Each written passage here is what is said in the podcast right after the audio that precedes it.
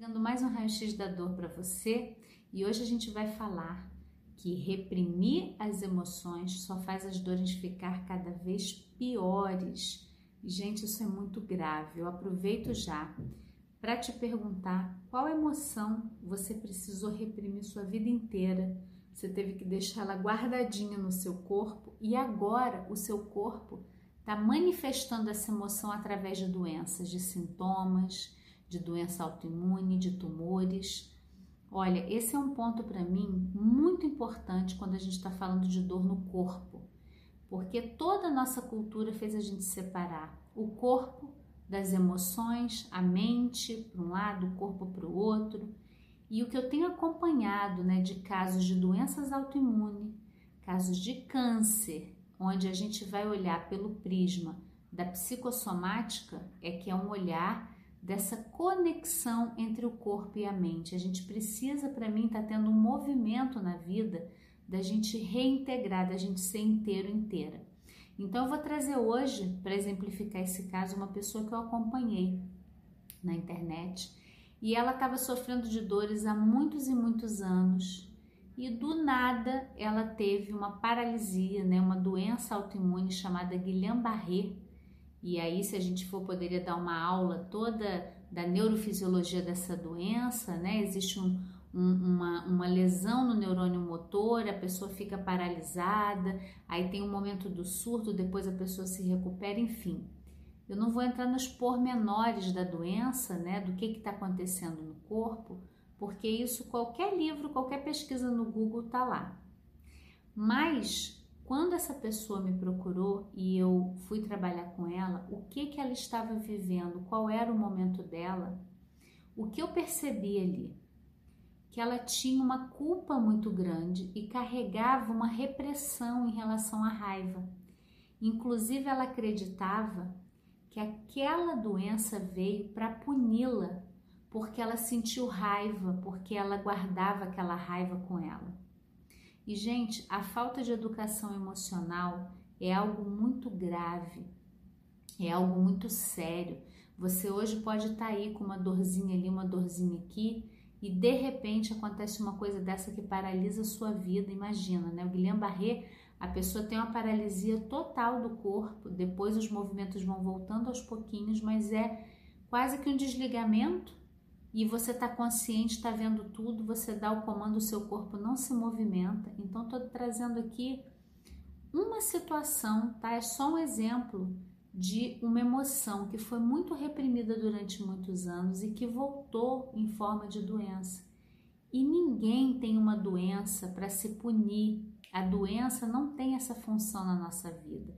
Isso ainda é um traço de uma tentativa é, de controle do humano, né? Quando Deus é soberano, Deus manda, e isso é, na verdade, não é Deus, é uma religião, uma forma estruturada de falar de Deus, né?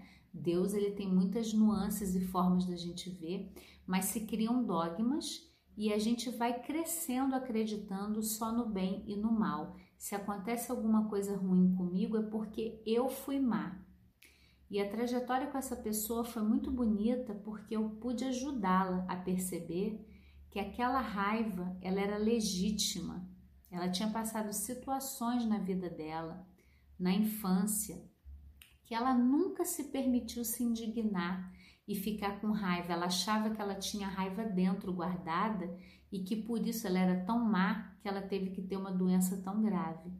E foi um processo muito bonito de vê-la expressando essa raiva, falando das situações que a incomodavam e principalmente acolher a indignação que ela teve.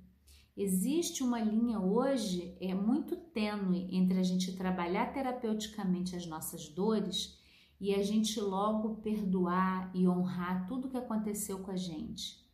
E isso num lugar, depois de algum trabalho, é um efeito colateral natural quando a gente vai trabalhando as nossas dores do corpo, da alma, naturalmente a gente vai se sentindo mais agradecida pela vida, por tudo que a gente viveu, a gente vai trazendo uma compreensão. Só que o que eu vejo é um atropelo onde a gente já quer honrar, já quer perdoar e tá cheio daqueles sentimentos dentro que nunca foram ouvidos e nunca tiveram voz. Então, eu trago essa reflexão de hoje, né, esse raio-x da dor, quase como um alerta para você não subestimar uma dorzinha que você tenha, não achar que não é nada e começar a olhar para você inteira. Que emoção você precisou reprimir? Tem pessoas que, dentro da sua história, precisaram ser sempre aquelas felizes, né? Tristeza não pode, tem que estar sempre feliz.